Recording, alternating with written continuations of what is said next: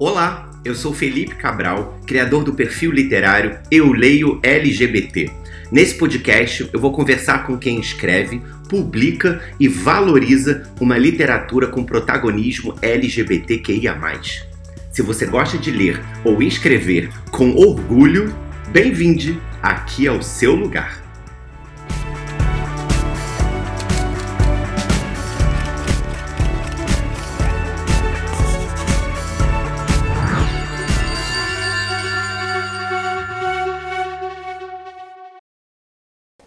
Olá a todos, todas e todes em mais um episódio aqui do podcast do Eu Leio LGBT. Eu sigo cada vez mais feliz porque a gente chegou no episódio, gente, número 13. Quer dizer que, assim, rolou esse podcast e está rolando esse podcast com convidados e convidadas e convidades. Então é maravilhoso saber que esse projeto está seguindo adiante. Hoje eu vou falar com uma amiga que é muito bombada, gente, premiada. É, sei lá quantos, quer dizer, sei lá quantos não, mais de 80 mil livros baixados na Amazon.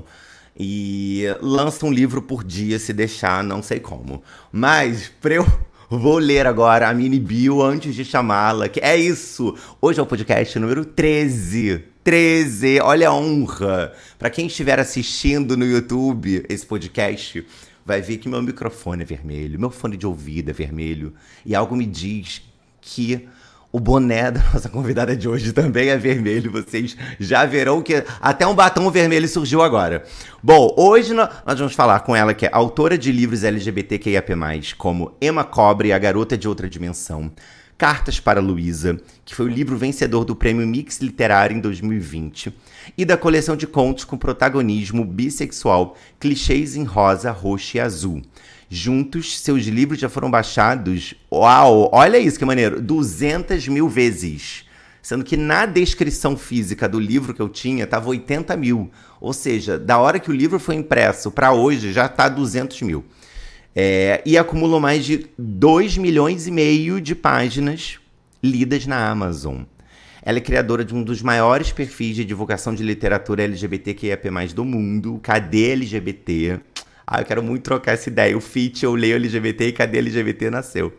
E ela atualmente mora em São João do Manteninha com a noiva e está escrevendo sobre amores impossíveis, alienígenas, viajantes no tempo, robôs e cantores sertanejos. Então agora eu já chamei para cá. Bem-vinda, Maria Freitas! Olá, eu amo, sabe o quê?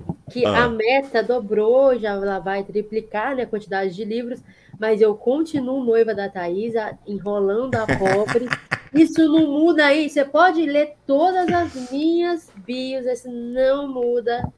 Coitada, tô enrolando ela já tem muito tempo, Felipe. Ela é noiva assim, né? Aquela noiva tipo Rui e Vani. Dá para fazer os normais, que eram noivas por várias temporadas e só casaram no filme. É isso. É sério? Ah, verdade, né? É verdade. O, o filme deles, Rui e Vani, pra quem era nascido, né? Já que agora eu falo com o público jovem, não sei se vocês conhecem, os normais, uma série que teve. Conhece, né? Bomba no TikTok. Ela bomba no TikTok, a Fernanda Torres. Jura? Com meme de cena? Vídeo dela de cenas. Pois é, Gente. é. Então, eu vi os normais é, meio que assim, né? Ao vivo, por semana, na TV aberta. E, e eles eram noivos eternos, né? E só casaram no filme. Ou seja, amiga, acho que tá na hora que que quando adaptar seu livro, casou. É, não, não pode, não pode Sabe por quê? Porque a gente sabe que demora esse negócio de adaptação. E a pobre já tem, já faz, já fizemos 10 anos juntos, moramos juntos, que a gente começou a, a, a, namorar depois que a gente morou juntas, a gente começou a morar juntas em República. A gente dormia juntinha no mesmo colchãozinho, Felipe, juro para você. E aí depois a gente começou a namorar, obviamente, porque, né? Ninguém resiste ao meu charme, aquelas. Nada a ver. É, e tem 10 anos, mais de 10 anos que a gente está junto, morando junto, e já fez 10 anos que a gente está namorando oficialmente. Eu pedi ela em casamento em 2019, com os ingressos do show da Taylor Swift. Meu Deus, gente, a Taylor Swift está em todos os lugares. Ela é muito fã, ela é muito fã da Taylor. Então eu sempre, é, eu lembro que antes de namorar com ela, eu tentei conquistar ela como? eu dava um presente por dia para ela, 20 dias antes do aniversário dela. E um desses presentes, o mais que ela gostou mais e tal, foi o DVD da Speak Now World Tour. E todo aniversário que eu posto, eu dou presente da Taylor Swift, CD, o último CD que ela lançou e tal. E aí é, eu pedi ela em casamento, com, fiz uma cartinha linda. Eu fiquei horas, eu, eu trabalhava CLT na época, eu fiquei horas fazendo anelzinho de papel. Fiz um anel de papel para mim, um anel de papel para ela. E a gente tem eles até hoje, inclusive, ficou parecendo anel de coco. É, fiz tudo e tal. Ela, beleza, tá lá, leu a cartinha, mó, mó legal e tal. Quando ela viu os ingressos, ela começou a chorar desesperadamente. Tipo assim, casar com você, beleza, beleza, tá bom, a gente casa. Show da Taylor! Só que aí o que aconteceu? Veio a pandemia, o show foi Pandemia. Então é, então é isso. Quando a Taylor voltar ao Brasil, o casamento vai acontecer, né, gente? Aqui, ela pegou. Hoje tem um anelzinho ainda. É um, Ai, um negócio bem feio, né? Obviamente. Eu né? sei de coco. Eu sei. Quer dizer, é... não é de coco, né? Mas é como se fosse. É. E eu, eu achei que isso aqui não fosse durar e ela guardou. Esse aqui é o dela, que é o maiorzinho. Ela guardou, acho tão bonitinho. Eu pintei, eu peguei o pincel do serviço fiquei pintando. O povo ficava olhando assim, ela pintando. Em vez de trabalhar, né? Então vamos falar de trabalho, Maria. Já que, já que de casamento, né? Eu já vi que vai ser um papo bem longo, demorado, eterno, até esse casório sair. Ah, amiga, eu quero muito falar com muito, sobre muitas coisas com você, porque eu acho que você passa por tantos lugares assim, desde uma valorização do mercado independente de publicação. Você é, recentemente está fazendo um podcast, né? Saindo do flop, falando também sobre marketing, sobre escrita. Você criou um perfil de literatura que é o KD LGBT, que a gente pode falar dele também, vamos falar dele, né? No Twitter, que agora está no Instagram. E você publica muito livro. Você acabou de publicar um, um novo agora, é, alguma coisa Violeta, qual o nome? Até logo Violeta. Até logo Violeta, que acabou de nascer ou tá em pré-venda? Nasceu, é né? Pré-venda ainda, nasce dia primeiro. Ai, meu Deus! Ou seja, tá gente, fiquem ligados. Você não para. O que eu queria começar pelo começo é. Você tá com quantos anos agora? 20. Vou fazer, vou fazer 29 mês que janeiro, né? Ah, capricorniana também. Ai, pouco ah. não. Ah, eu sou muito capricorniana. eu também, eu também, amigo. Faço agora dia 29 de dezembro. É, é, eu gosto assim também, Capricórnio, gente. É o melhor que tem. Mas eu queria saber quando que você começou a escrever é, que você considerou profissionalmente, assim? Como que a escrita surgiu para você? Sempre gostou de ler, escrevia criancinha para a família e de repente, ah, eu quero publicar. Como que foi? Juro por Deus que não. Você não vai acreditar na minha história. Que eu, que eu quero. Eu sou de uma família. Meu avô, sou, você vai ver que eu conto, conto história, né? Meu avô, ele era o muito minha família é uma família muito católica, e meu avô era o responsável pelo coral da igreja, quando ele era mais novo. E ele criou os filhos, todos os filhos cantavam, inclusive quando seis estavam vivos, era tão lindo ver eles cantando, são seis filhos. Era tão lindo ver eles cantando, agora que né, já foram dois, é, é meio horrível, assim, principalmente a minha tia, mas enfim, outros papos. E aí, cresci nessa família, meu pai toca violão, meu tio toca violão, uma família que muito animada, gosta de fazer churrasco, e meu tio, meu pai virava à noite cantando, e música do Fernando Mendes, e música do Zé Ramalho, sabe? Essas coisas assim. Meu pai gosta muito de música brega, meu pai, meu pai é compositor, meu pai faz músicas há muitos anos tal. Eu cresci numa família muito musical. Então, quando eu era criança, eu queria ser cantora. Eu queria fazer parte do Ruge. Gente! Queria... E eu faço música, eu sou igual minha sobrinha. Minha sobrinha, se você ficar prestando atenção, ela inventa as próprias musiquinhas. E eu, eu era assim desde novinha, eu inventava musiquinhas. E eu sempre. Daí eu comecei a tocar violão ali quando na minha pré-adolescente, eu tinha acho que 11 anos. E eu usava a, a música para contar a história, para me expressar. Era a maneira, eu sempre fiz minhas próprias músicas, assim emo pra caramba, né, Felipe? Aquela coisa. É, e eu cresci nessa coisa muito introspectiva. É, eu sou uma pessoa do interior, é, estudei numa escola pública muito pequena, porque é uma escola do interior, então, é, era tudo muito assim. Eu não, eu não encontrava pessoas parecidas comigo. Eu não conseguia me conectar tão profundamente com ninguém, com nenhum coleguinha. É, então, eu, eu, nunca fui uma pessoa de muitos amigos, muito cercada por pessoas. Eu conversava com todo mundo, que eu sou faladeira, mas eu não tinha muitos amigos. Então, eu era muito assim. Eu ia para minha casa, chegava da escola, ia é, é, na adolescência, né? deitava lá no meu sofá, botava MP3 de. Não sei se vocês conhecem, é, a gente gravava MP3 no DVD. Claro botava várias conheço. músicas e botava no DVD aparelho para tocar. E tinha várias pastas. A gente fazia isso. E eu tinha lá várias, várias bandas que eu gostava e tal. Eu botava aquilo e ficava criando história, imaginando por isso que eu escrevo sobre cantores, né? Até hoje.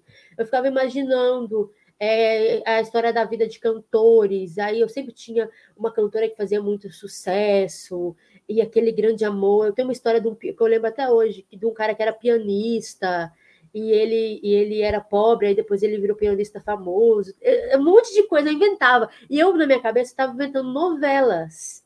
Novelas, tipo assim, novelas igual novelas, você faz. Rede Globo. É, no caso, novelas mexicanas, que eu era, eu era ainda mais noveleira da novela mexicana. Eu criava essas histórias, mas para mim, Felipe, a, o, o, eu escrever um livro nunca esteve. A, nunca foi o que eu considerei, que eu pensei, que eu vi como uma possibilidade. Acho que era muito também. Era a mesma coisa do fato de eu ser bissexual. Eu nunca entendi como possibilidade, porque eu não tinha acesso a essa possibilidade. Você entende? Tipo assim, não tinha acesso a essa possibilidade. Eu lia, é, é, eu leio desde de criança, assim. Eu gosto de ler. Eu lia até muito, mas eu não fui criada numa família muito literária, como muita gente. Ai, livro na mão sempre. Não. Eu sempre fui contadora de história. Isso aí sempre. E foi assim, só na faculdade numa aula de semiótica narrativa. Faculdade de que que você fez? De jornalismo, eu fiz comunicação jo... social. Eu também. Ah, você tem cara de jornalista mesmo. É, Aquela. Vamos lá, entrevistando. Mas Ai, enfim.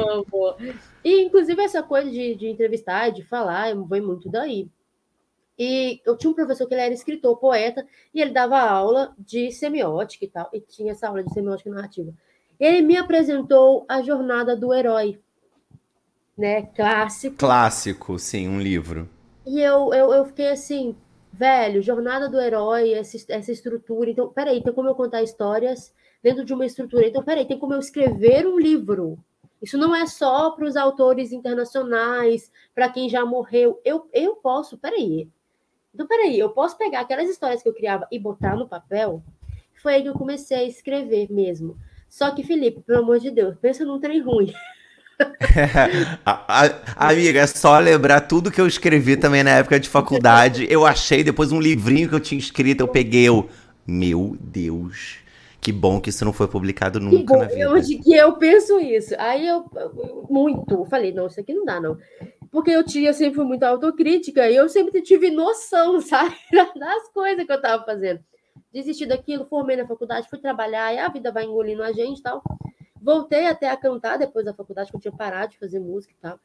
E aí foi em 2000, acho que 2016 que foi aquilo, Thaís. A gente começou a fazer um tipo um concurso. Eu queria escrever um livro.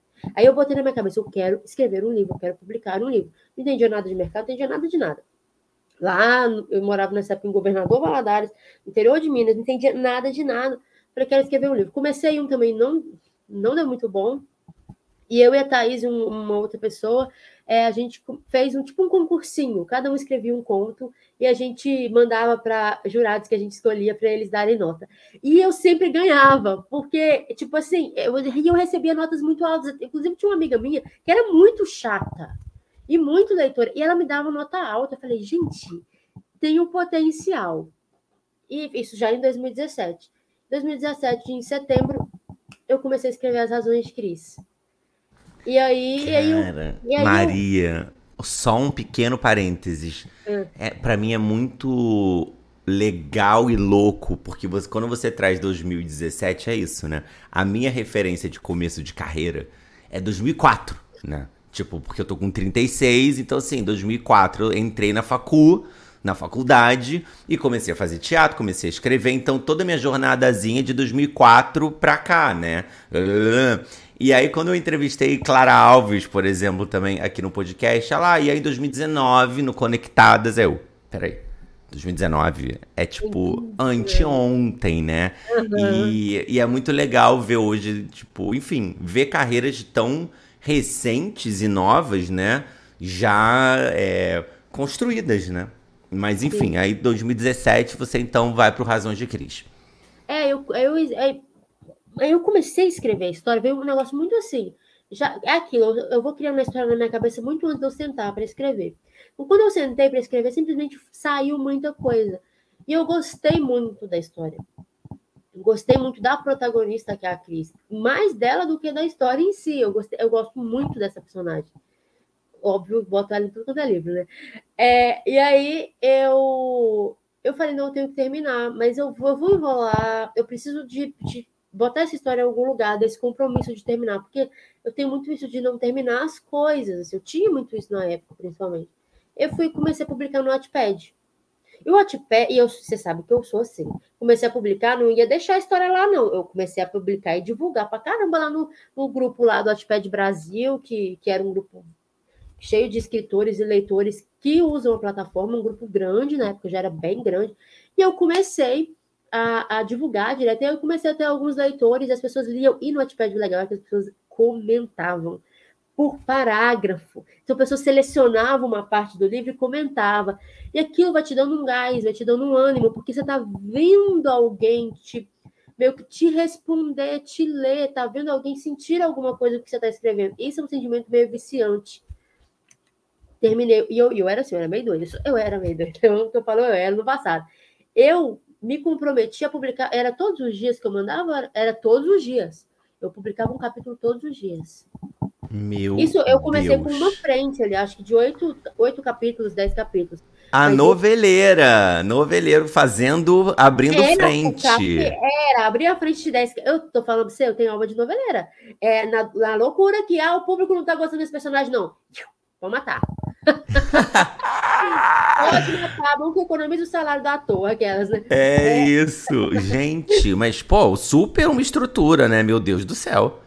Eu, eu, eu sou muito veloz. Quando eu tô dedicada numa coisa, eu tenho, eu tenho uma coisa meio. Não sei se é hiperfoco, mas é um foco bem grande quando eu tô muito empolgada com uma coisa. E aquilo eu fui, fui, fui, fui, escrevi o livro em um mês, Felipe. Meu Deus do céu. Como que vocês conseguem, gente? Eu não sei. Eu, hoje também eu não sei como que o povo consegue, tá? Só para te deixar assim ciente da situação. Não sei como o povo consegue. E aí, cara, aquilo te. Ai, as pessoas liam e gostavam, e aquela sensação de, meu Deus, o livro está no mundo, as pessoas estão amando o livro, as pessoas estão gostando. Aquilo te dá uma, um gás. E aí eu fui escrever um segundo.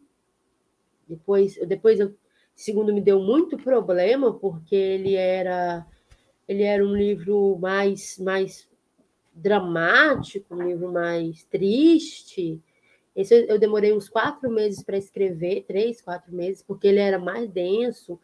É, inclusive não está publicado, justamente por, por questões assim. E, e, e aí aquela coisa do altos e baixos, daí eu fiquei um período em baixa. É, e aí eu publiquei Cris no físico, publiquei independente, botei na Amazon. E aí veio outras partes da minha da minha história, mas eu nunca, de fato, eu realmente nunca parei. Agora, Agora, quando eu comecei a pensar nisso como profissão, eu comentei do meu emprego CLT que eu tinha, eu trabalhava como jornalista e eu trabalhava como repórter também, é, numa TV universitária aqui, aqui de Minas Gerais, em Caratinga. E eu eu não gosto de, de ser repórter, né, Felipe? Só para deixar bem explícito, eu não gosto. Eu tenho, eu sou uma pessoa muito tímida, você não está entendendo, não parece, mas eu sou. A minha mão treme, minha mão, eu não consigo. Aquilo, eu sou horrível para ser repórter, eu não tenho memória para guardar o que o povo está me falando. Eu sou boa escrevendo matéria. Agora, sendo repórter, fi, que tristeza. E para marcar? E para marcar pauta? Para marcar entrevista. Como que eu, não, é que dificuldade. Vou dizer, do jornalismo era a parte que eu mais gostava. Ai, entrevistar as pessoas. Por isso que eu tô fazendo podcast até hoje, porque eu, adoro, eu sempre adorei, tipo assim, sentar para escrever texto jornalístico, acadêmico, que tem que ter o lead, aí depois não sei o que. Eu falei, ai, que coisa chata. Eu sempre gostei de escrever ficção, né? Óbvio. Então aquilo para mim era tipo, meu Deus, não, coisa chata. Agora, entrevistar, pensar pauta. E eu fiz é, numa matéria na PUC, você vê em 2004, 5, 6 ou 7, é, eu fiz uma matéria sobre emos. E era Ai, assim. Era uma pauta, era uma pauta progressistérrima. Quem são, onde vivem, por que choram, sabe? E por muitos motivos. É isso, não, isso, isso por tudo.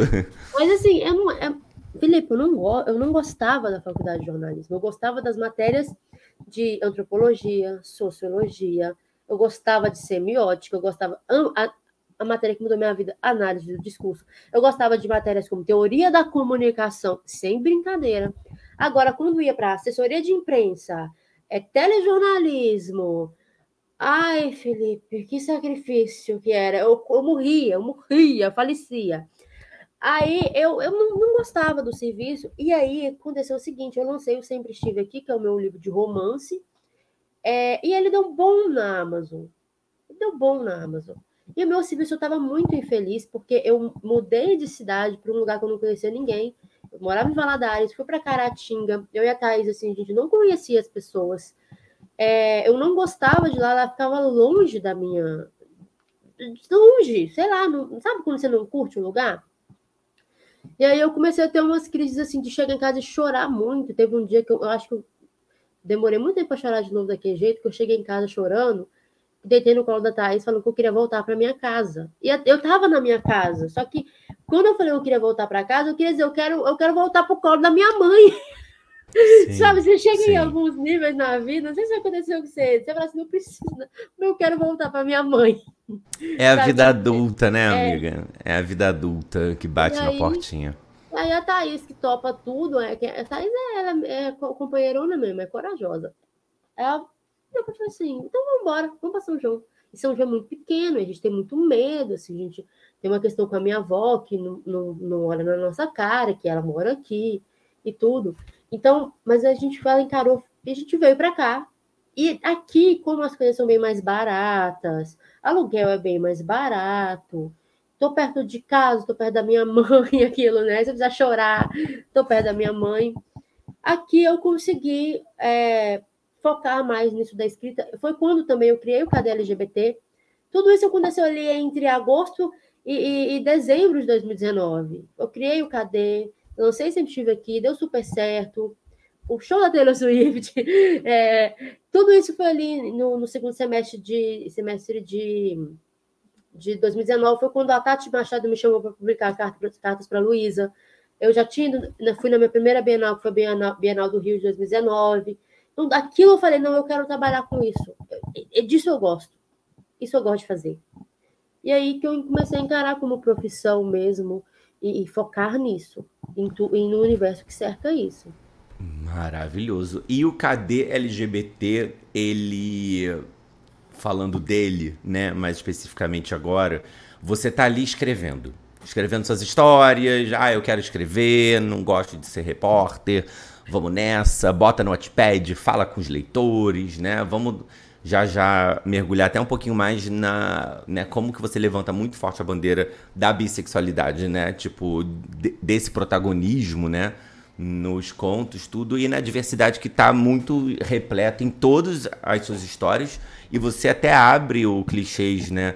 É, em Rosa, Roxa e Azul, falando né, da importância de ter sempre personagens pretos, trans, é, não binários e tudo mais. Mas eu queria entender como que, ah, tô escrevendo, tô publicando, tô nesse corre, da onde surgiu Quer saber? Vou criar um perfil literário chamado Cadê LGBT? E aí, compartilhando com você para ver se você tem algo parecido também. O Eu Leio LGBT, né? Ele surge em 2017 e era entre trabalhos meus, assim. Eu tinha acabado de terminar é, A Totalmente Demais, que foi uma novela das sete da Globo, e aí eu fiz uma temporada do Vai Que Cola, e aí teve um intervalo, que, foi, que eu lembro muito, que era dezembro, janeiro, fevereiro, e se eu voltasse a trabalhar ia ser em março de 2017.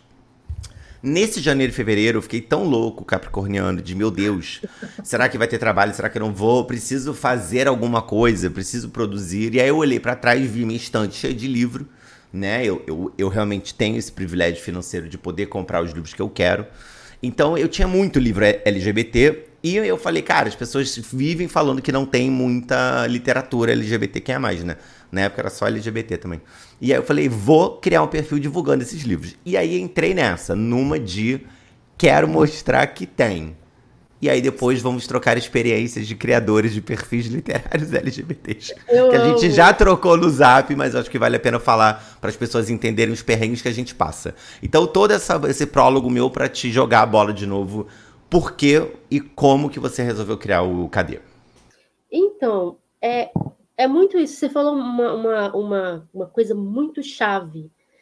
Privilégio financeiro de comprar o livro que você quer. Então você também, você estava ali bem relacionado, você conseguia encontrar livros com muito mais. Eu tenho certeza disso. Filho. Sim, sim, porque, sim, sim. Porque tipo assim, você está no Rio de Janeiro, né?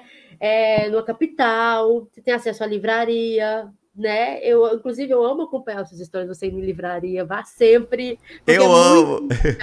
Porque dá, eu, te acompanho já tem bastante tempo e dá para você, através dos seus stories, porque eu não tenho acesso à livraria, a livraria fica muito longe daqui, eu vejo como que está mudando a realidade das livrarias. Através. Você, Felipe, se, se, se eu fosse uma viajante do tempo, eu voltaria no tempo e falaria: faz um destaque para você criar um conteúdo para isso depois no futuro, porque vai mudar muita coisa. Mas enfim, voltando.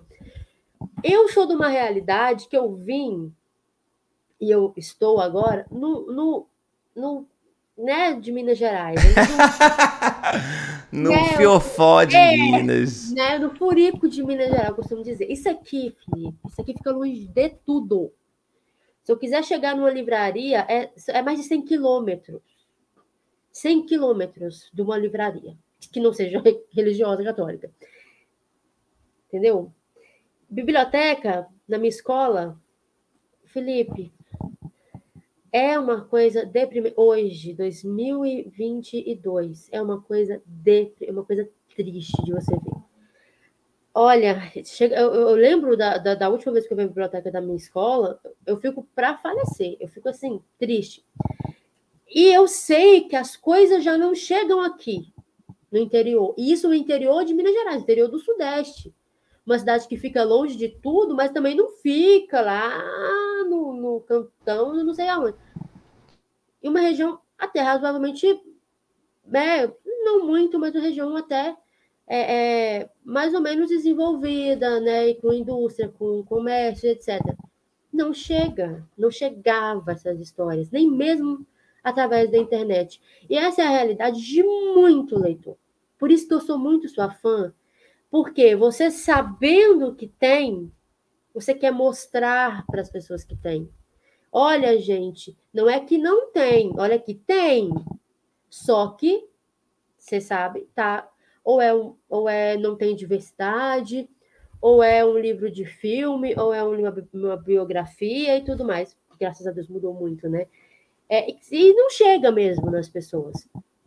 E quando no Cadê LGBT, ele, dois anos e meio depois de você, a, a gente ainda tinha uma realidade ruim para livros LGBT. A gente tinha.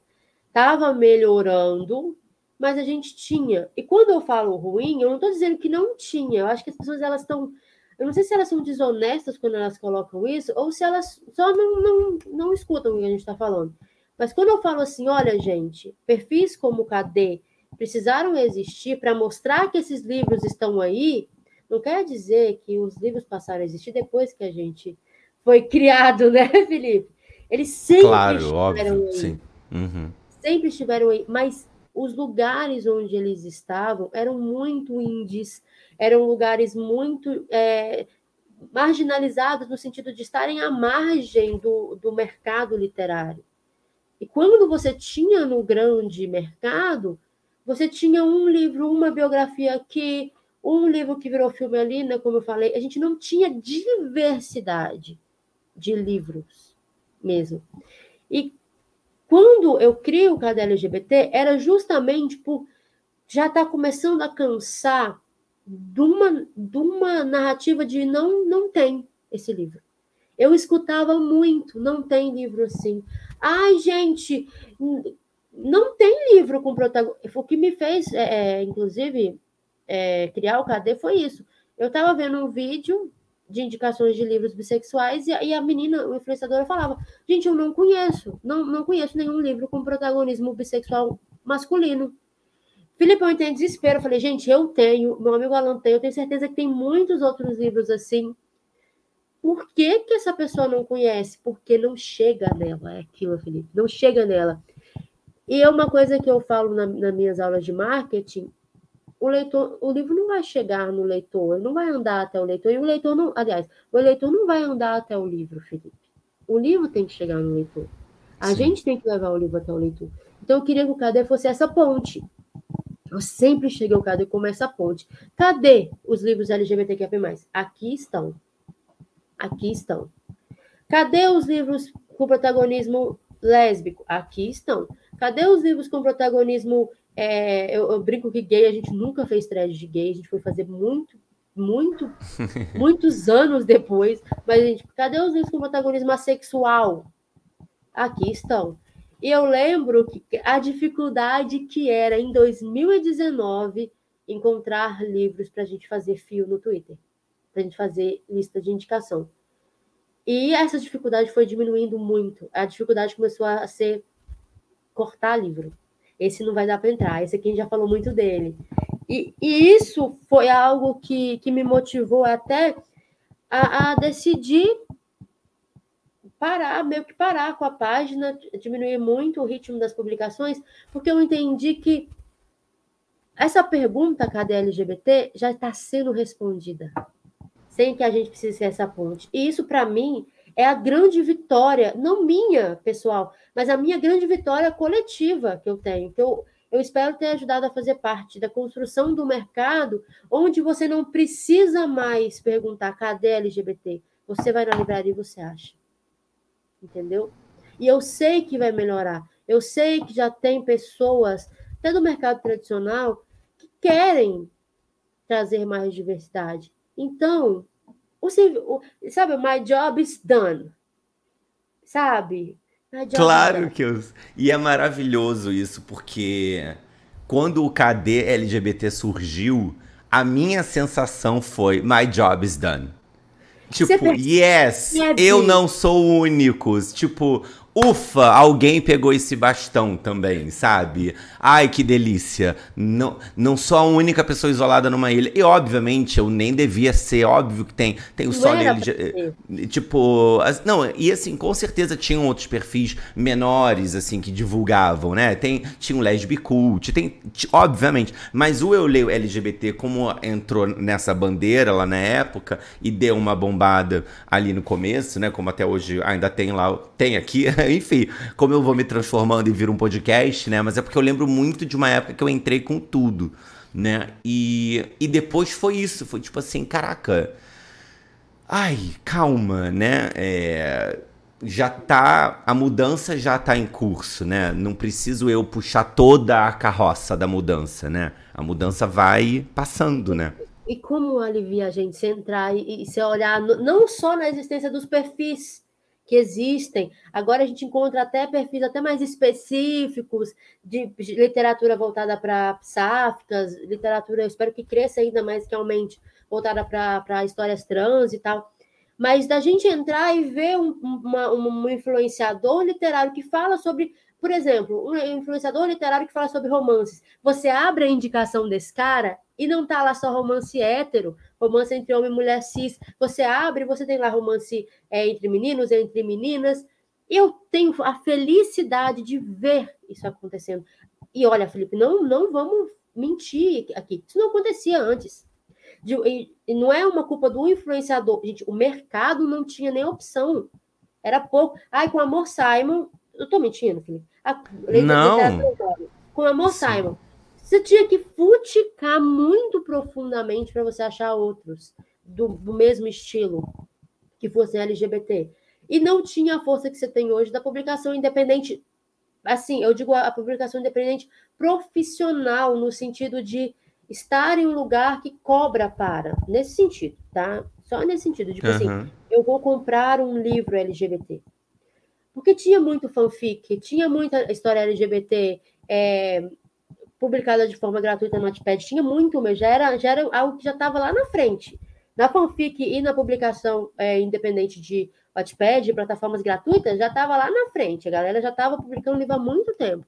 Mas na publicação de você botar numa Amazon, uma loja virtual, você não tinha tanta força assim lá em 2019. Eu, eu digo isso para você, quando eu botei meu livro, Alan foi na mesma época.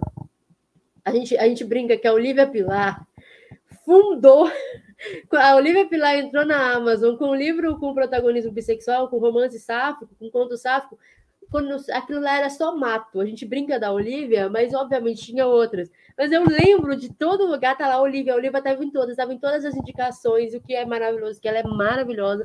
Mas, tipo assim, hoje você não tem só a Olivia, né, usando ela como exemplo.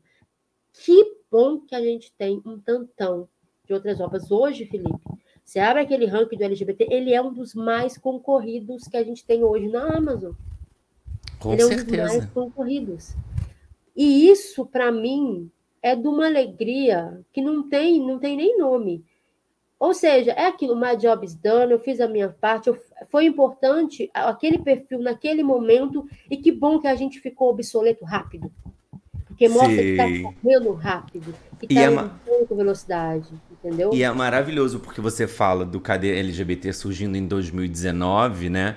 E eu acho que 2019 foi um divisor a partir daquela Bienal do Livro do Rio, por causa da censura, por causa da, da, da dimensão da, daquela tentativa de censura no Brasil inteiro, né? Indo para o STF, sendo uma censura assumidamente LGBTfóbica, né? E aí, como as editoras tiveram que se defender daquilo e se defender valorizando o catálogo que elas tinham. E às vezes elas tinham um catálogo pífio, muito pouco, né? Então aquilo fez assim, você tá defendendo, botando bandeirinha, mas você só tem dois livros, né?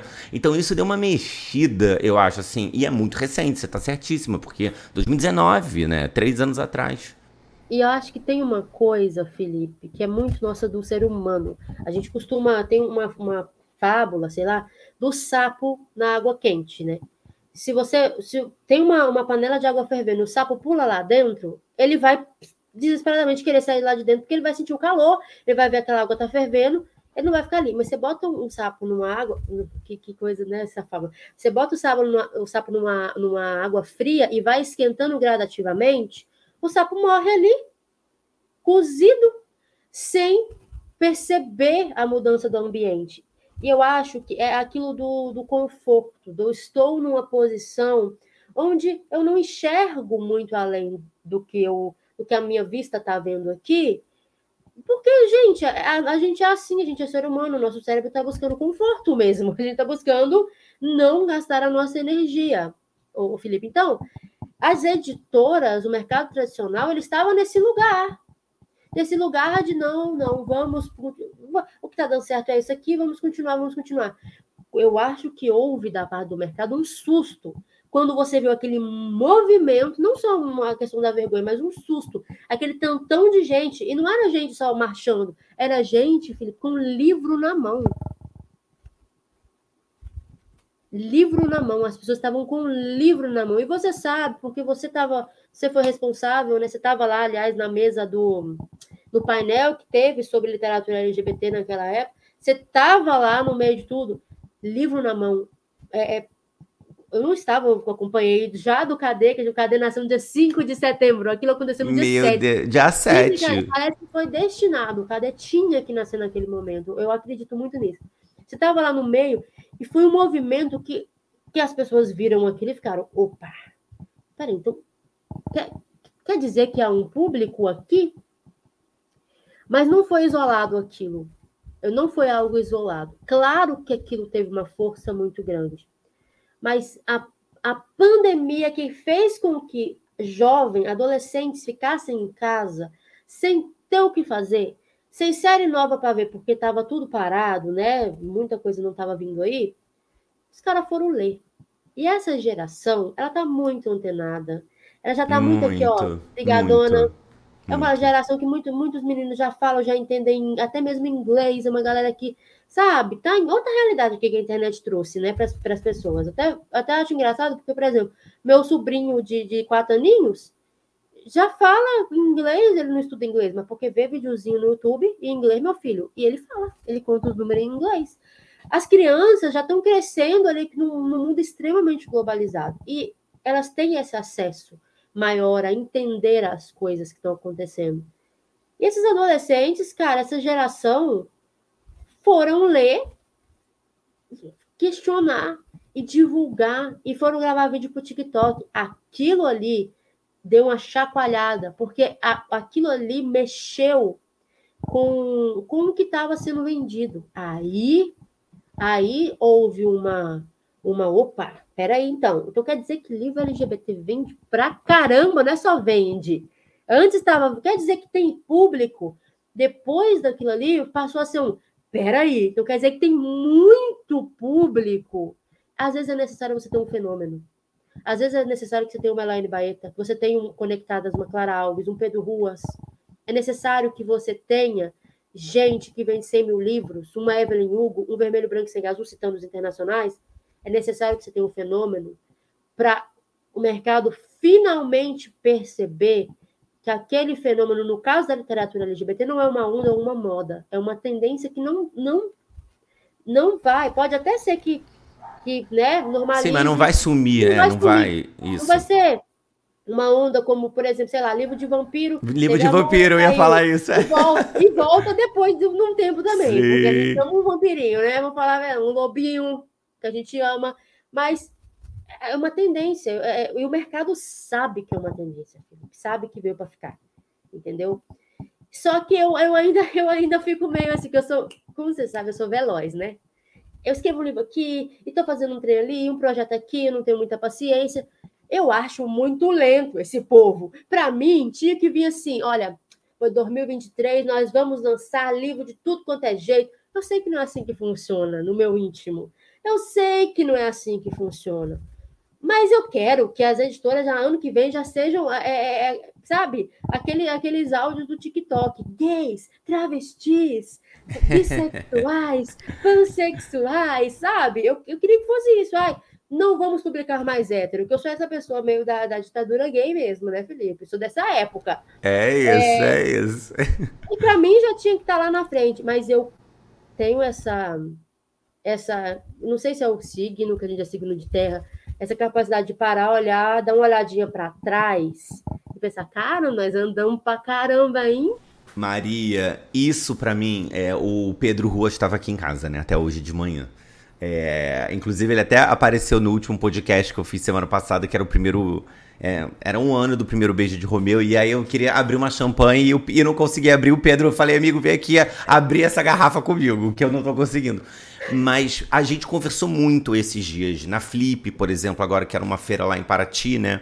Super assim, a vencedora do Nobel, mas assim, a Natália Bosch Polesso, a Amara Moira, travesti. Tipo, já uma diversidade de mulheres indígenas, é, autores pretos, uma outra cara para tentar tirar a cara elitizada de uma feira que o ingresso da mesa é 120 reais né? E aí eles já botaram o telão do lado da mesa para você assistir na praça. Então quem não consegue entrar já assiste de graça ali fora. Então tem os mo... as pessoas estavam vendo da praça. Eu tava vendo da praça, gente. Tava vendo da praça com a minha cervejinha na mão. Eu Mas sou eu... do Praça, inclusive. Eu também. Eu também. E eu falei com o Pedro muito assim, um desses fenômenos, até na questão que você levantou do áudio, é, enfim, de a gente precisa de uma Elaine, de uma Clara, de um Pedro, né, de 70 mil, 50 mil, de uma Gil que já entra com 10 mil. Eu agora, né, o primeiro beijo chegou em 5 mil, tá 5.200, sei lá o quê. Eu olhei e falei, cara, meu Deus.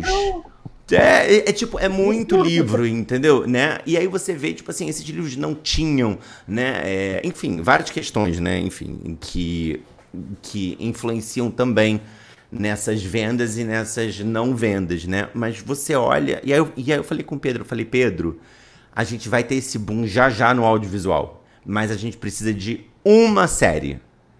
uma tem que estrear. nacional. Uma vai estrear e aí vai abrir a portinha para outras que vão ver o público. Nananana. Porque, por e... exemplo, a gente tem, por exemplo, Manhãs de Setembro, que é uma obra de arte. É maravilhoso. Eu tenho que ver a segunda temporada, mas a primeira é perfeita. A, a primeira é perfeita. Mas é aquilo. A gente precisa de um, de um Heartstopper nacional. Uma que regaça a boca do balão. Porque é aquilo que eu falo. Ter livros não a gente não pode é, e a gente não tem infelizmente na literatura lançamentos que quem está pagando por eles é a Colin Hoover Nada contra Colin Hoover, gente, pelo amor de Deus. Eu acho muito bom ela pagar mesmo. Tem que vender muito um milhão de livros para publicar outras coisas mesmo no catálogo da editora. Eu Mas falo eu... nas bienais assim, eu falei, gente, para cada Colin Hoover que vocês comprarem, compra um nacional. Para cada chama de corte prateada e sangue, ferro e corrente, gelo e fogo, compra um nacionalzinho junto. Se vocês fizerem isso, o mercado editorial oh, nacional vai mudar. Vai mudar assim, vai, vai todo mundo olhar e falar, o que que tá acontecendo? Mas sabe que eu, sabe que eu tô percebendo, Felipe? Que está aumentando a questão do nacional. Cara, o que. Vocês são estrela pop, velho. Você chega numa Bienal com a mesa com, com Elai, com, com Clara, com você, com o Juan, com o Papo Pedro. Aquilo parece que, ele, que são divas pop. Daqui a pouco eu tô jurando para você, vai ter, vai ter luz, daqui a pouco vai ter umas luzes, vai ter apresentação. Tô falando na moral, porque Cara, você viu? Eu não preciso te falar. É, as mesas LGBT de literatura jovem, que essa galera, são as que mais lotam. Sim, e elas lotam, mesmo. elas enchem de, a perder de vista. As pessoas vão lá para ver essa galera. E então já está acontecendo muito. É claro que foi com o Rubio aqui no Brasil, vai estourar a Bienal de não caber gente. Mas a gente tem já um movimento, e isso está sendo falado em matérias, isso está tá está mostrando, mostrado. Só que é isso, é, é isso que é o, o que é o mais legal. Beleza, a, a literatura LGBT não precisa de uma Colin Hoover para pagar a publicação desses livros. Ela se paga, ela é lucrativa para a editora. A gente teve um momento, não só LGBT, eu espero que a literatura é diversa. A gente teve um momento onde você publicava livros de minorias e eles ficavam muito excluídos. No, é, a, a, a prateleira LGBT existia para ficar escondida. E esse trabalho é trazer esses livros, ter a prateleira LGBT para ser mostrada e para ser aquela que a galera vai mais em cima para comprar. E eu acho que hoje, com, com, como você citou, essa quantidade já, os livros estão sendo lançados, estão está tendo um trabalho, algum, algumas editoras já observam com mais carinho para livros nacionais e trabalham melhor o marketing desses livros, o que não era feito tão bem total. Total, é, total. Hum, assim, a gente já tem uma realidade que não é perfeita, que não é ideal, mas muito diferente. Eu vou continuar enchendo o saco e criticando? Óbvio, né, Felipe? Por quê? A gente está aqui para isso, para cobrar. E, e, mas eu, eu, eu reconheço também, sabe? Eu acho que só vai crescer. Isso não é só na literatura. A literatura ela precisa acompanhar, mas a gente vê, por exemplo, tava, a Thais me fez chorar, que é igual um bebê falando da Natália, que é a, a narradora que está narrando os Jogos da Copa, uma das narradoras mulheres que estão narrando os Jogos da Copa. Ela foi me contar a história dela e ela é foi a primeira, ela foi a primeira, né, que narrou um jogo da Copa aqui no, de, de Copa do Mundo aqui no Brasil. E depois a, a, Renata foi a primeira que narrou na TV aberta. Primeira, 2022. Mas a gente está vendo, a gente abre a televisão e a gente vê essas pessoas lá. E a gente vê o público cobrando quando não tem. E isso já é um movimento que eu vejo acontecendo em vários segmentos. E é óbvio que a gente precisa de, de bons livros, de bons, de grandes sucessos. A gente precisa. E, não, e, e, Felipe, cara, bons livros a gente já tem desde sempre. Quando foi que a Natália ganhou o Jabuti? Sei lá, já tem Sei milênios, já. a gente nem lembra. Sim, sim. Então, assim, cara, as narrativas já estão aí, mas não dá para ser continuar sendo só um tipo de narrativa e não, e não tá, mas eu ainda sou a pessoa que vai que você sabe disso, que eu já te cobrei, que vai olhar e falar assim: olha, tá ótimo, porém, faltou um trenzinho aqui. Você sabe que eu sou essa pessoa. Mas eu, eu, tô, eu tô mais light, Felipe. Acho que eu vou parar de. Eu, eu, tô, eu não sei, acho que é a idade. Eu acho que é a idade. Eu ia falar também, claro, mas. Ia falar isso tá porque eu também. Os 30 estão chegando. Eu tô com 36 de fazer 37, Você então para mim é tipo. Uma pergunta pessoal aqui, do nada tomei a entrevista para mim. Você teve Diga. alguma crise dos 30 ali, por volta dos 29, aquela coisa de o que, que eu faço da minha vida? Olha, eu acho que dos 30 eu não tive, amiga. Eu acho que eu tive lá pros 35, Ui. mas aí era pandemia também, ah. nananã. É porque a verdade, tipo assim, é. É muito louco, né? Porque eu agora, fazendo o primeiro beijo de Romeu, eu comecei a conversar com autores mais novos, um público mais novo, né? Porque é, eu fui crescendo, né, dos 20 aos, até os meus 36 hoje, né? É, com um certo tipo de trabalho e com, uma, e com uma geração que veio crescendo comigo, né? Tipo, fazendo hum. curta, fazendo curta-metragem. Eu fui conhecendo essas pessoas e passando anos, assim como é, eu posso olhar agora e falar: ah, Clara, Deco, Lipe, você, Juan Julian, Vinícius Grossos, Vitor Martins. É uma galera que vai crescendo junto agora, vivendo esse momento, é, construindo uma. Vocês fazem parte de uma geração que vai publicando agora. Então, é, quando vocês tiverem 36, já vai ter surgido alguém com 21, é óbvio, né? E aí vocês vão olhar para essa reivindicação e vão falar: caraca, olha o que ele tá pedindo, que a gente já tá pedindo, ou que a gente nem pedia e agora tá sendo debatido. Então é muito legal, de fato, assim, né? É são questões, é, assim, que eu acho que eu não tive com 30, mas eu tive depois, porque ao mesmo tempo é isso, você vai vendo outras pessoas pegando os bastões que só você tava, você vai vendo é, novas pessoas surgirem mais novas, e ainda sem a visão que você tem de 10 anos de vida maior, é, a mais, Tipo, como eu conversei muito com o Pedro aqui em casa, tipo, ele ficou, o Pedro hoje ficou cinco dias, eu tô falando dele porque a gente ficou muito perto esses, essa última semana, vivendo coisas muito intensas. E eu conversava tanto com o Pedro. Tem um dia que a gente ficou até três da manhã falando sobre literatura. E eu querendo, tipo assim, dar toda a minha validação para ele do tipo assim, Pedro, você tem que entender que com 26 anos, você vendendo 70 mil livros, é mágico, é lindo, é nananana, e tal, tal, tal. E ele leu para mim o primeiro capítulo do segundo livro dele. E eu olhei e falei assim: para de falar sobre encontro, eu não te encontro. Acabou, não quero mais ouvir, porque esse livro está 10 mil vezes melhor, tá lindo, meu Deus. Não.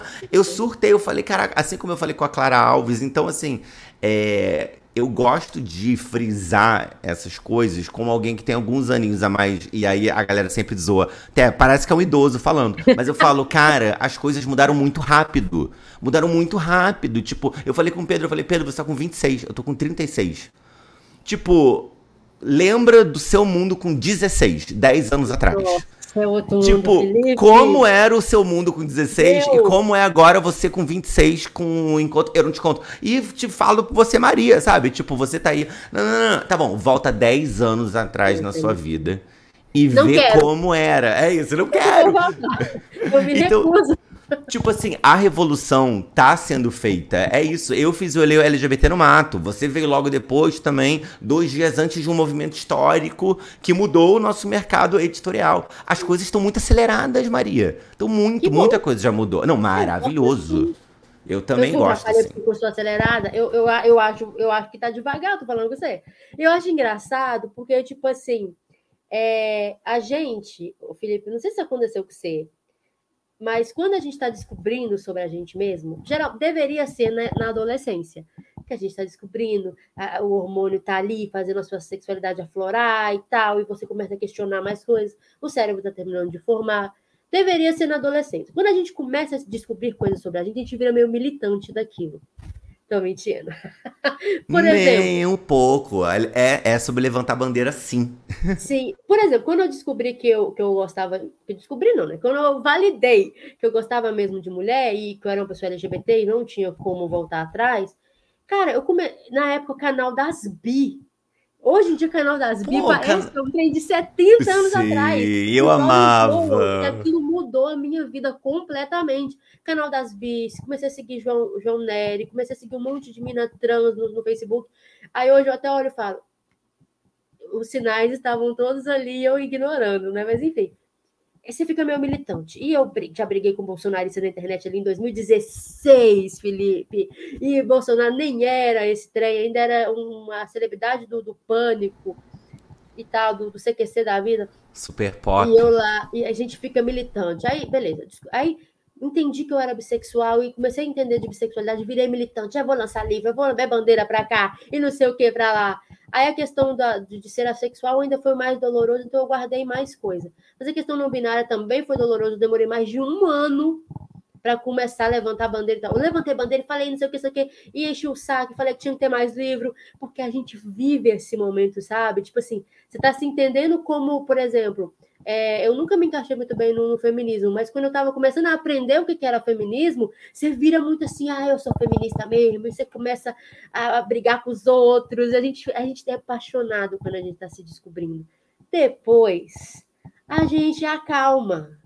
E a gente olha para quem está se descobrindo e fica assim, vamos dar um tempo, vamos dar um tempo, deixa a pessoa lá, deixa ela reivindicar, deixa ela brigar. Então, muito da, disso que a gente vê é aquele jovem que está com sangue no olho. Vamos mudar o mundo. Vamos Sim. transformar tudo. Exato. E, e, é muito importante isso também. Né? Isso é muito importante. Porque é. esse sangue no olho, esse eu quero mudar o mundo, fez com que eu me, me, me encontrasse pessoalmente, como pessoa, encontrasse uma profissão, uma carreira, algo que eu gosto de fazer, e fez com que eu movimentasse algo. Fez com que eu movimentasse algo. Entendeu? Fez com que eu. Eu tenho certeza que você teve muito isso no audiovisual também. De querer Sim. movimentar algo. A gente quer movimentar. É olhar é. um espaço vazio e falar: não, eu vou lá, vou preencher. E você saber, e você, quando você está lá preenchendo, você olha que tem pouca pessoa, você fala: hum, tem que trazer mais gente para cá. Não eu vou ficar aqui sozinha. Não, não gosto de ser sozinha. Você começa a querer trazer gente para aquele espaço. Hoje, a LGBT era isso. Eu estou aqui, mas tem que ter mais gente aqui. Cadê? Cadê o povo? Vamos, gente, vem para cá. Vem para cá, vamos ocupar esse espaço aqui. Hoje, você olha e fala assim: tá cheio de gente. É tipo um, um auditório de painel de literatura LGBT em Bienal. Tá cheio de gente. Aí, às vezes, você olha para aquele povo animado, empolgado, você fala: você tá meio cansado? Você fala assim: ah, deixa eles aí, vou lhe tomar um cafezinho. deixa eu tomar um cafezinho. Eu acho que eu tô nessa fase. Então, eu vou sentar ali e vou observar e vou tomar um cafezinho e vou observar. Eu tô nessa fase. E é muito. Gente, Sim. Por isso que a gente diminuiu o KD, assim, a gente saiu do Twitter, porque também a gente não encaixa mais na estrutura da plataforma. Não me encaixo naquela estrutura de plataforma, eu pessoalmente. Eu, eu vou ali só para divulgar meus livros mesmo, em respeito às pessoas que me acompanham ali. Mas eu, pessoalmente, não me encaixo naquela plataforma. E a gente está aquilo que você me sugeriu fazer. Maria, posta quando você lê algo gostou, quando você quiser indicar algo. Faça algo que seja confortável. Você me indicou, você me falou isso e eu ainda lembro de relutar. Eu tenho essa coisa de relutar. Não, Felipe, não. Sei o quê. Acabou que foi exatamente o que a gente acabou fazendo. Até falei isso com a Thaís, Thaís, vamos diminuir. E agora na escrita, a mesma coisa. É, eu decidi não publicar nada independente ano que vem. Vou dedicar o meu, o meu ano para estudar mais sobre escrita, porque esse ano, por exemplo, 2022, eu passei estudando muito sobre marketing. Eu comecei uma pós que é muito complexa. Estudei para caramba, fiz um monte de curso. Ai, Felipe, não aguento mais estudar, não aguento mais ver marketing na minha frente. Estudei para caramba. É, eu, em 2021, quando eu estava. 2020, quando eu estava publicando os clichês, eu estudei muito sobre sexualidade. Eu gosto de estudar. Agora eu quero estudar mais sobre escrita é, para melhorar a minha escrita, sabe, Felipe? É, sei lá, eu sou uma pessoa muito. Hum, eu quero tá ruim, vou melhorar. Maria não tá ruim, não importa, eu quero melhorar. E aí, ano que vem, eu quero diminuir esse ritmo de publicação. De publicação, de divulgação. Não quero. Maria, você está abandonando o mercado independente? Nunca abandonarei. Mas eu quero. Sabe, Felipe, acalmar, porque é muita energia publicar um livro. Então eu quero eu Não acho. Aqui vou tomar um café. Deixa, deixa os meninos. Deixa os meninos brincar. Deixa os livrinhos também. Mas isso eu, eu conversei com a Rafaela Machado, da Galera Record, né? Minha editora. Que eu falei, nossa, é, a gente sentou para almoçar na Flip. E eu falei sobre isso. Falei, Rafa, olha, ano que vem, né? Talvez tenha uma coisinha ali, uma antologia aqui, uma coisa ali. leve, porque ano que vem eu quero escrever o meu próximo romance que eu já estou estruturando. Mas é assim, Rafa, para 2024. Porque não eu não. É, porque eu não vou entrar nessa pilha de lançar um livro por ano. E aí eu conversei com ela, eu falei, cara, porque eu vejo isso no IA, né? É, e no Independente. E eu entendo que talvez, às vezes, talvez mais no Independente, seja uma época de eu preciso produzir muito porque eu preciso fazer o meu cartão de visita, eu preciso me eu, eu preciso produzir, eu preciso fazer meu nome, eu preciso Sim, como eu que é basicamente isso, que é o que eu falei com o Pedro, porque ele, ah, porque você ah. Aí eu falei, amigo, o gasto que você tá dando é o gasto que eu dei quando eu fiz um curto em 2012, um curto em 2013, um curto em 2014 e fui parar na novela em 2015. Eu produzia, tipo, fazia um curta por ano, sabe? Rodava festival, tava já fazendo outro curta e ganhando prêmio. E... Então eu entendo esse gasto. Só que eu acho que tem uma hora que, claro, cada um pode fazer o que quiser, tá, gente? É, mas eu também falei, ah, eu vou ficar com a galera mais adulta agora. Que publica um ano. E daqui a dois, três anos publica outro, sabe? Você, a gente você fala, a gente olha pra sua cara e pensa assim, velho. É. que ideia de velho. Porque Mas eu é... não tô muito velha. Filha. Mas, amiga, é uma literatura. Se você pegar, esquece a literatura YA um segundo, vai pra adulta. Você acha que a Natália Bosch Polé está lançando um livro por ano? O Renan Quinalha, o João Nery era um por ano. Ninguém lança um livro por ano numa loucura de. Tipo, as pessoas escrevem às vezes cinco anos e lançam um livro que fica a vida inteira aquele livro, entendeu? Claro, é.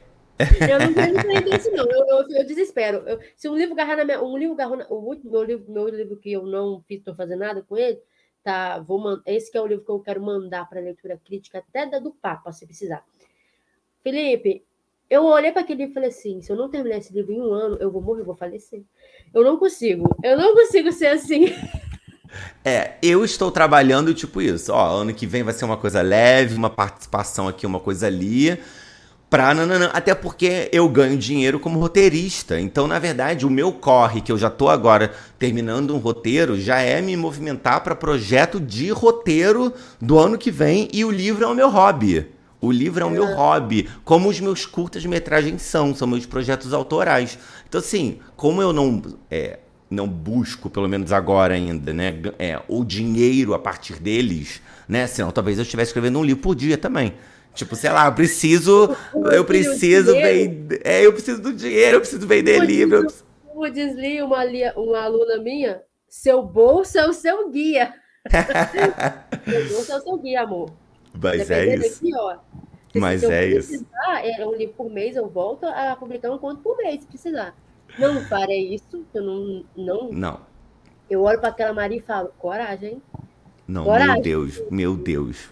Amiga, a gente tá chegando no nosso final e é maravilhoso porque você tem uma carreira tão extensa que a gente falou do KD, falou da Bienal, falou de escrever, nanã, e ainda faltaria mais uma hora de podcast aqui pra gente ficar falando.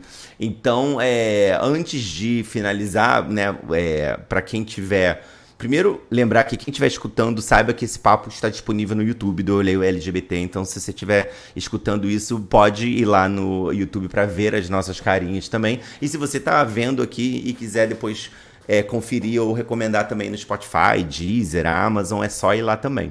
Mas eu queria passar aqui, aproveitando que nós temos imagens, né?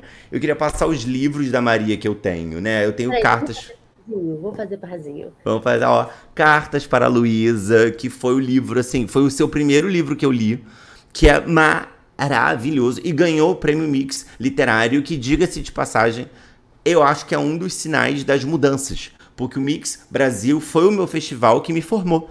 Os meus curtas era no Mix Brasil, que eu ganhava prêmio e conhecia pessoas e me sentia parte de uma comunidade, sabe? Que nem quando você vai numa Bienal e encontra outros autores, você fala, meu Deus, eu tenho minha turma. A minha uhum. primeira turma foi essa do cinema. E hoje em dia o Mix, tipo, tem. É, tem uma mostra de teatro, que eu esqueci o nome também ali, alguma coisa em cena, e tem um mix literário também. Então, assim, gente, Cátia pra Luísa é muito bom, amiga. É muito bom. Leiam. Meu bebezinho. Bebezinho. E agora a tríade, porque Maria, assim como eu, vamos botar um. Um beijo foi censurado dentro de um livro, então vamos botar o beijo na capa. A Maria fala, eu sou bissexual, então vamos botar a bandeira. Claro. no mundo inteiro. Tá, Felipe. Olha, meu... Ih, botei errado a cor, calma. Todo Ai, mundo é, gente. é, meu amor. O gay bifóbico errado, meu Deus, calma. Ó, ó. Que é roxo, rosa, azul. Todo mundo é. Roxo, rosa, azul. É roxo, rosa. Ai, não. Ó, ó, pronto. Pronto. Gente, mas para quem só está ouvindo e não está entendendo nada, a gente está mostrando é, essa série da Maria, que é Clichês em Rosa, Roxa, Azul. São três livros, cada um com uma das cores da bandeira bissexual, né, do Orgulho Bi. E eu li o primeiro volume, cada volume são quatro contos, né? É, e não espere conto de 10 páginas, são contos, é, mini livros, tá? É... Felipe, eu descobri uma coisa recentemente, estudando sobre escrita, que eu tô falando que eu sou meio paranoica. Que foram novelas, né, querida? Que foram novelas! Eu sei, eu sei, mas eu não vou mudar. eu que não vou. Eu que não vou ser a pessoa que vou mudar. Eu não vou falar, eu não vou mudar seu marketing agora. Porque eu comecei ali, eu falei, gente, é, capítulos, cada conto tem capítulos. Eu falei, mas enfim. É... Eita, eita, eu me silenciei falando, maluco. É, mas enfim, gente, são três livros, cada um com quatro contos, contos novelas, é, todos com protagonismo bissexual, é, personagens trans não binários, é, pretos, gordos, magros com espinha, fora de vários padrões e vários gêneros também. Tem até história de época, quase 1900 e, é, de Alzira e Mercedes. Tem é, alucinações e viagens no tempo e casas mal, mal assombrada. E isso porque eu só consegui ler cinco, estava no sexto. São doze. Mas, de novo, vou pagar pau para Maria. Muito bons muito bem escritos. Assim, se eu já tinha amado é, o Cartas para Luísa, e assim, amado mesmo, de levar pra minha editora e falar assim: vocês têm que ler Cartas para Luísa, pelo amor de Deus, é muito bom. Eu comecei a ler agora esse, né? Tipo, o do clichês, e eu olhei e falei: gente. Que maravilhoso, muito maneiro, e vários gêneros e vários personagens, assim. E deixa eu ver se eu tenho aqui Aquele que, né, tipo, calma, porque eu não. Eu prometi que eu não posso fazer podcasts gigantes, porque senão as pessoas eu se matam. Mas. Eu não faço esse tipo de promessa na minha vida, tá? Eu não, não faço. É porque tem uma hora que você fala aqui que é tão maneiro que, eu, que você fala assim, é, eu queria mostrar é, que corpos além do padrão mago, branco e cisgênero merecem amor. E aí você fala, é por isso que uma das histórias se preocupa em mostrar uma menina gorda, ajudando a crush a entender mais sobre a pressão estética e sendo amada nesse processo. E que escrevi tantos personagens trans e negros. É, além disso, quis mostrar que não são apenas os jovens que amam, independente de gênero, e que bissexualidade e o amor entre pessoas do mesmo gênero não é algo novo, muito pelo contrário. É, quando eu li isso, eu falei, ela sabe o que ela tá fazendo. É óbvio que ela sabe o que ela tá fazendo. E quando eu comecei a ler, eu falei, ela sabe mesmo e ela escreve bem para um caralho. E um outro que eu não li, mas eu, tô, eu sou louco para ler, inclusive tô por dentro de algumas fofocas que eu não vou poder falar por contrato, né? E nem Maria, mas Emma Cobra e a garota de outra. É, é fofoqueira igual eu, eu tô caladinho guardando essa. Não, mas eu não falei nada, eu só falei que eu sei de fofocas. Agora, que fofocas é, vocês esperem em 2023. Mas eu tô louco pra ler também, porque esse aqui já é Netflix, né, amiga? Tipo, quando o meteoro cruzou o céu do interior de Minas Gerais, Emma descobriu que tem um superpoder. Eu quero ler. Eu vou ler também, eu vou ler. Ou seja, Maria. Eu tava fazendo reflexão pessoal, assim.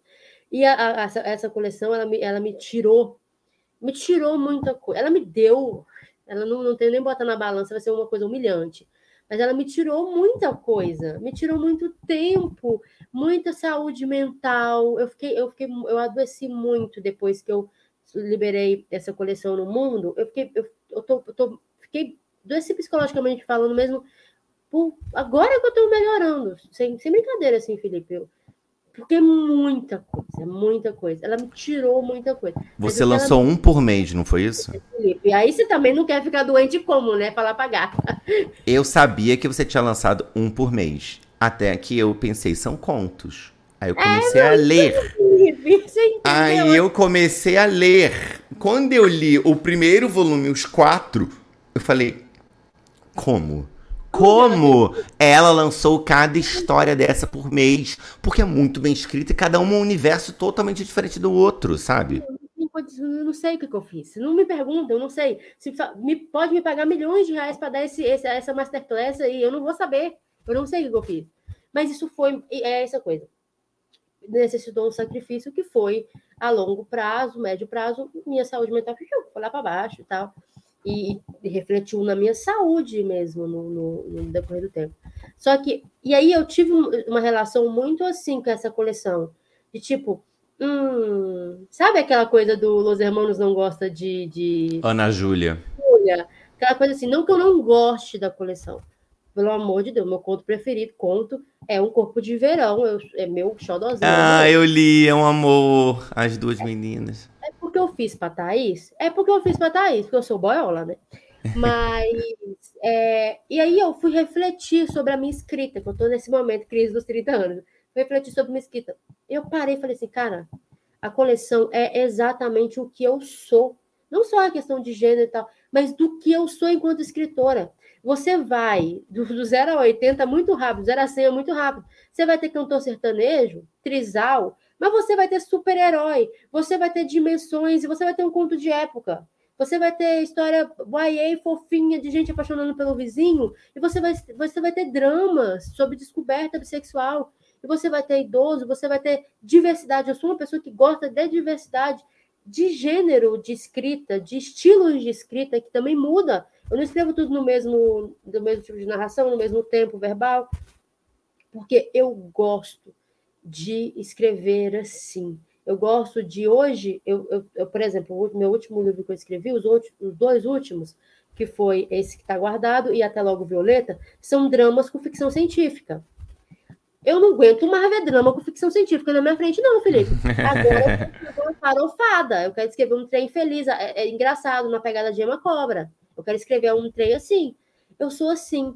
E eu, eu olho para essa coleção e eu falo: se a pessoa quer realmente me conhecer, não enquanto escritora apenas, mas me conhecer, ela lê, se ela ler essa coleção completa, ela vai ter muito, muito, muito do que eu sou, enquanto escritora, enquanto pessoa, assim, muito. Claro que hoje eu olho com muita crítica, porque eu falo que aqui eu sou meio perfeccionista, a escrita eu já vejo alguns defeitos, que eu falo, ah, eu escreveria diferente. Mas eu tenho muito orgulho dessa coleção, não por ela ser um sucesso no mercado independente, que ela realmente é, mas pelo conteúdo. Meus livros, eu tenho muito orgulho deles pelo que eu faço no, no que eu escrevi ali, Felipe.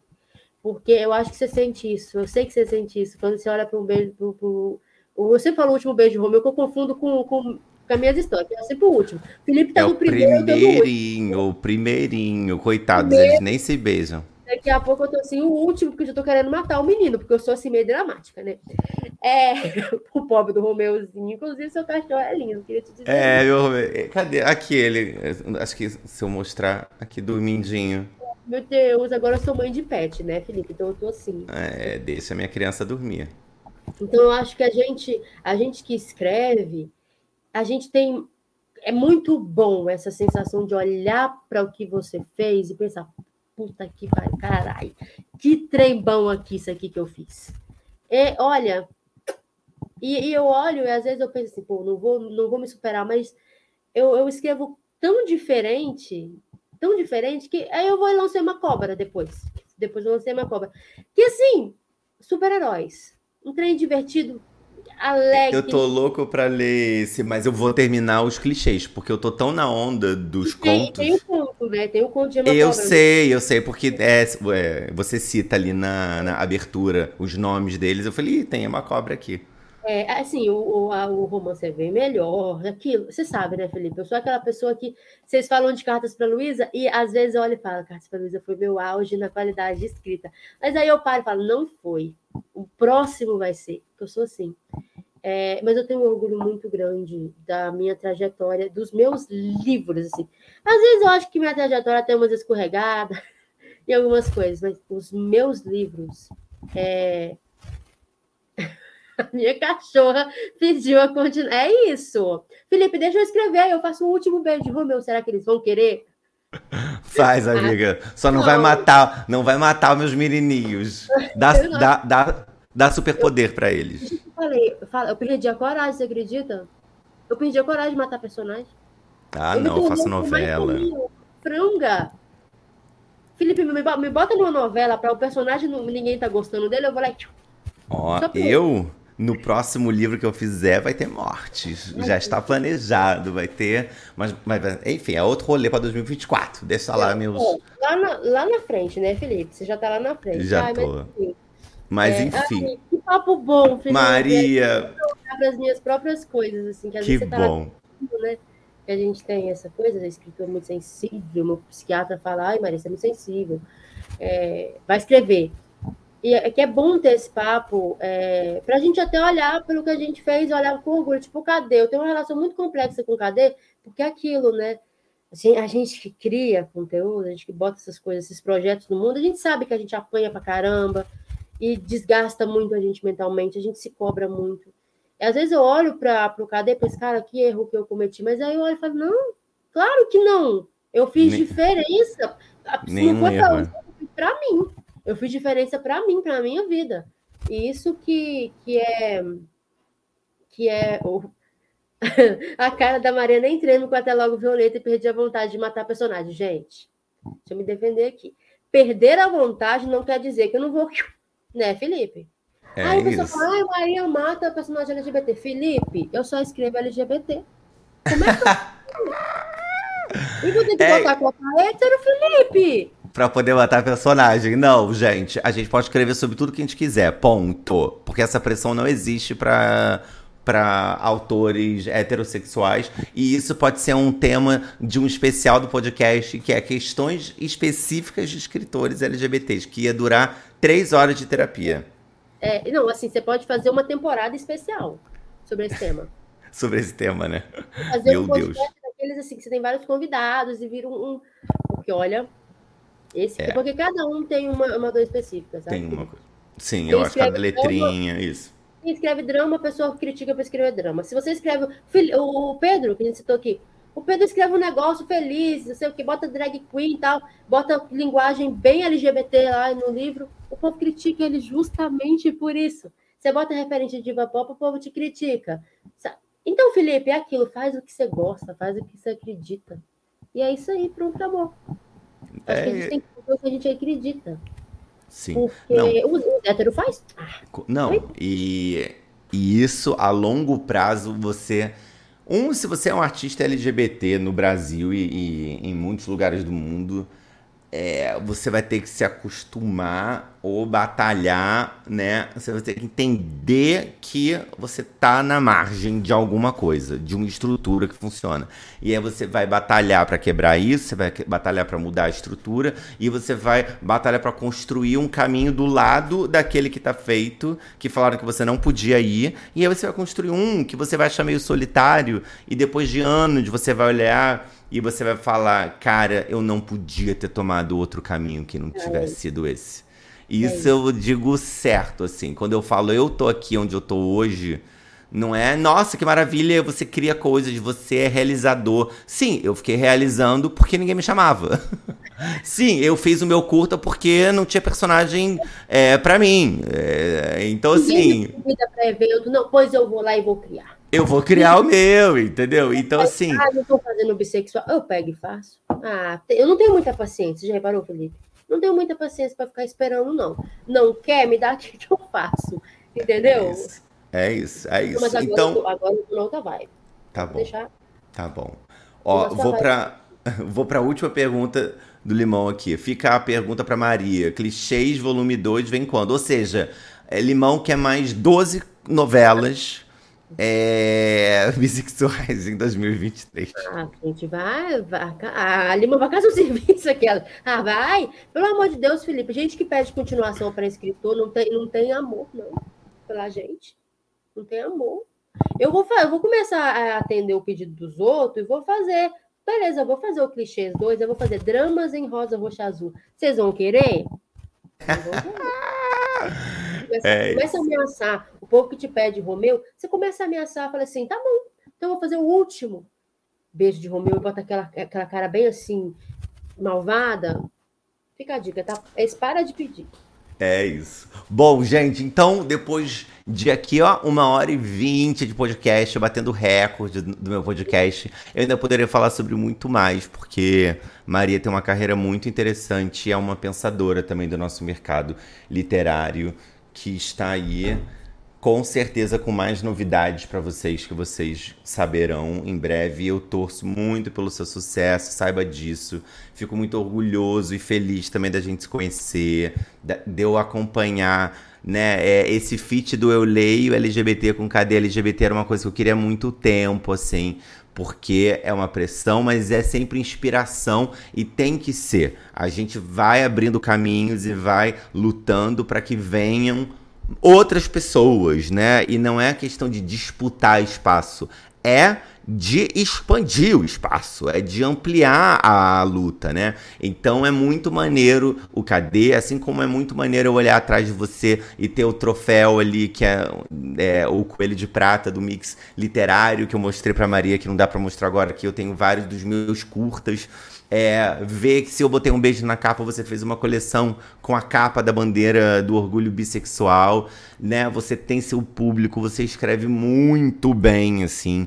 Você ganhou merecidamente o mix literário e merecidamente já tem mais de 200 aí livros baixados e eu tenho certeza que que você tem que ficar bem calminha porque ainda vem muita coisa grandiosa para você e quanto maior as coisas são, mais no eixo a gente tem que estar para poder aproveitar elas é, o máximo possível. Então, obrigado por ter vindo aqui falar. Se despeça de quem está ouvindo até agora, que merece ganhar mais 12 novelas bissexuais só por ter. só por ter escutado até agora. Mas Se despeça. Chega. Fala, amiga, onde que as pessoas podem é, te acompanhar, suas redes? Eu vou botar aqui no link também, mas dá o seu tchau aí pro povo. Bom, eu direi meu tchau dizendo um sonho que eu tenho, assim, é que a gente, os jovens, os, os autores independentes, quem está vindo aí, quem já está aí há algum tempinho, quem já chegou lá em grandes editoras, quem está chegando aí em outros lugares lá fora, a gente entenda que não é só até, não é nem só a questão de expandir o mercado, o Felipe, é uma questão de ter companhia, de ter companhia ali, de olhar uma, uma, uma estante inteira de livros, uma, um, um, um, bloco inteiro de livros, não só um. É, é, é, muito maior quando a gente caminha junto, quando a gente vai junto, a gente vai muito mais longe. Eu acredito nisso, eu vou continuar acreditando nisso. E eu vou andando ali nos meus passos. Não, calma aí, já não vou conseguir ter, né, Felipe? Porque, né, aqui sou ligada no 220, daqui a pouco apareço com coisa nova, mas é, vocês podem me encontrar, gente, sempre no arroba de Maria Freitas, TH Maria Freitas, no meu site mariafreitas.com.br, tem tudo. Agora ele está fechado para até logo Violeta, né, gente? Inclusive, se vocês ainda não compraram na pré-venda, é uma pré-venda com brindes, brindes maravilhosos.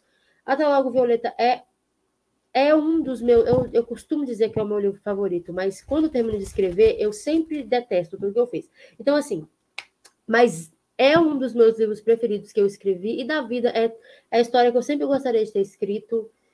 E, e, tem muita coisa ali minha, muita, muita coisa nessa versão nova, coisa que é da minha história, é coisa da minha trajetória, do que eu penso, do que eu vejo, do que eu passei. É, e é, é, é o que eu espero do futuro em partes, né? Tem um tem meio cagada ali que eu não quero, não quero para o futuro, não. Mas tem coisa que eu espero para o futuro, sim. E eu acho que no final das contas, todas as minhas narrativas elas são sobre amor, sabe? Eu sou bem, bem apaixonadinha, né? E esse livro, ele é um livro que mostra que a gente merece grandes amores. A gente merece amores que duram, é, por anos. A gente merece segundas chances, a gente merece Enfim, a gente merece tudo de bom é, que o mundo tem para oferecer para a gente. A gente merece um futuro muito não binário, com muita, muita coisa boa para a gente. E é isso, vocês me contam por aí. No, menos no Twitter, vocês vão me encontrar muito mais no Instagram, tá, gente? E no meu grupo, no Clube da Maria. Nossa, o pessoal que está aqui já está lá, mas o pessoal que está ouvindo, tem um grupo de leitores do Clube da Maria. Se vocês quiserem, se você já leu algo meu e gostou, tá lá o link pro grupo lá no meu site, tá bom, gente? Maravilhosa! Amei, amei! Esse foi mais um episódio, então, aqui do nosso podcast, episódio número 13! Maravilhoso! E com isso, muito obrigado. Nós vamos ficando por aqui. Espero que vocês tenham gostado da nossa conversa. E essa temporada, por enquanto, tô prevendo 21 episódios. Então, ó, fique ligado que ainda tem mais autores e pessoas do mercado editorial aqui para virem falar comigo e com vocês também. Então, até o próximo episódio. Um beijo enorme. Tchau.